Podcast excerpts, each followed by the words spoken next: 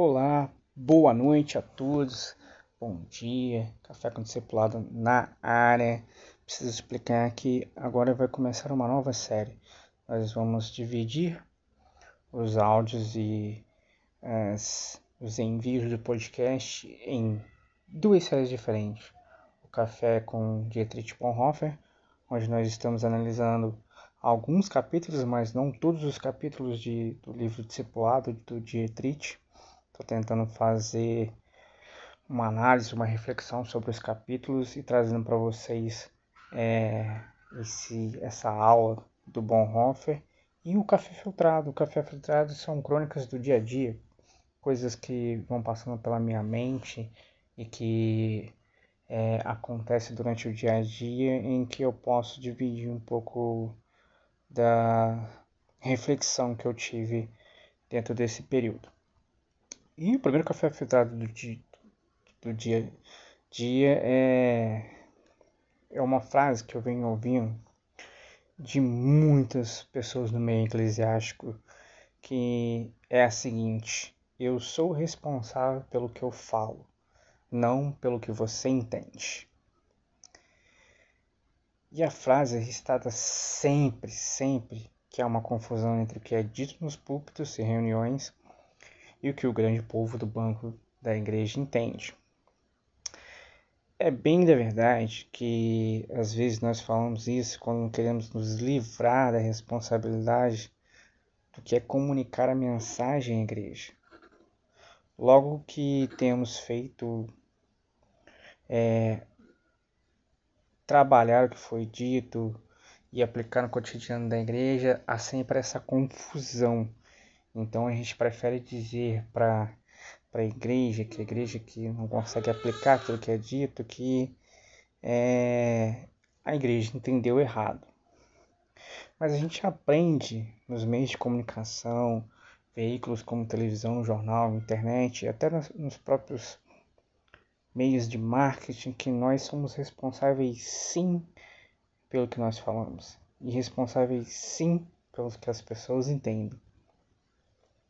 Grandes empresários e equipes imensas na área de marketing estudam incessantemente para incutir nos seus telespectadores valores e desejos através da, da mensagem. Quer ver um exemplo? A Netflix uma grande empresa de streaming, lançou há pouco tempo atrás é, a série O Gambito da Rainha. Nesse período de lançamento do Gambito da Rainha, a Netflix fez que 62 milhões de lares assistissem a série nas primeiras semanas.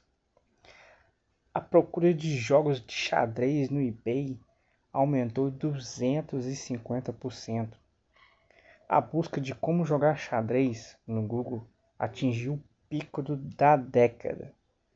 E o livro que inspirou a série virou best-seller após 37 anos depois do seu lançamento, o que não passou pela ideia de todo mundo na, naquela época de lançar, do seu lançamento. O número de jogadores no chess.com subiu de 500%. Mais um exemplo da Netflix, a busca por aulas de karatê após a terceira temporada de Cobra Kai também aumentou muito. É notável que o poder da influência das mídias sociais, dos, da, da, das grandes empresas e conglomerados na, na nossa vida. É incansável a, a, a criação de novos digital influencers. E é dentro desse contexto que nós pecamos gravemente.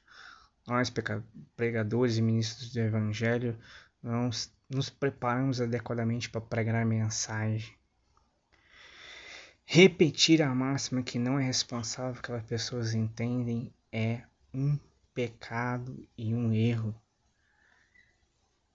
É responsabilidade nossa passar a noção de que o mundo inteiro está competindo para influenciar nossos jovens e a congregação. Então, nós devemos responder biblicamente ao que está sendo dito. Nós devemos nos preparar sim, porque o mundo está sendo está influenciando a nós e nós precisamos pregar o evangelho e ser entendidos. Paulo diz isso lá em Gálatas 1:8, que aquele que mais ainda que nós, ou mesmo um anjo vindo do céu, pregue a vocês um evangelho diferente daquele que temos pregado, que esse seja anátema, quer dizer que esse seja amaldiçoado. Se nós pegarmos alguma coisa diferente do evangelho, ao sermos entendidos diferentes do que o evangelho, nós somos amaldiçoados.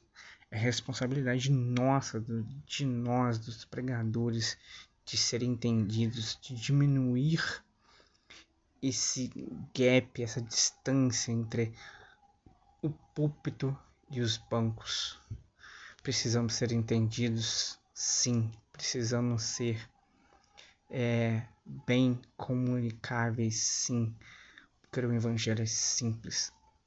A ministração do Evangelho, a mensagem do Evangelho precisa ser entendida. E é por isso que a gente não deve repetir essa máxima sem refletir que nós não somos responsáveis pelo que as pessoas entendem. Quando nós não refletimos, nós repetimos. Então, precisamos diminuir essa distância entre púlpito e bancos, fazendo uma mensagem clara e sendo entendida. Amém? Fique com Deus. Acho que você ouviu no final do, desse áudiozinho aí a minha Zoe e minha neném chorando, então é hora de dar tchau.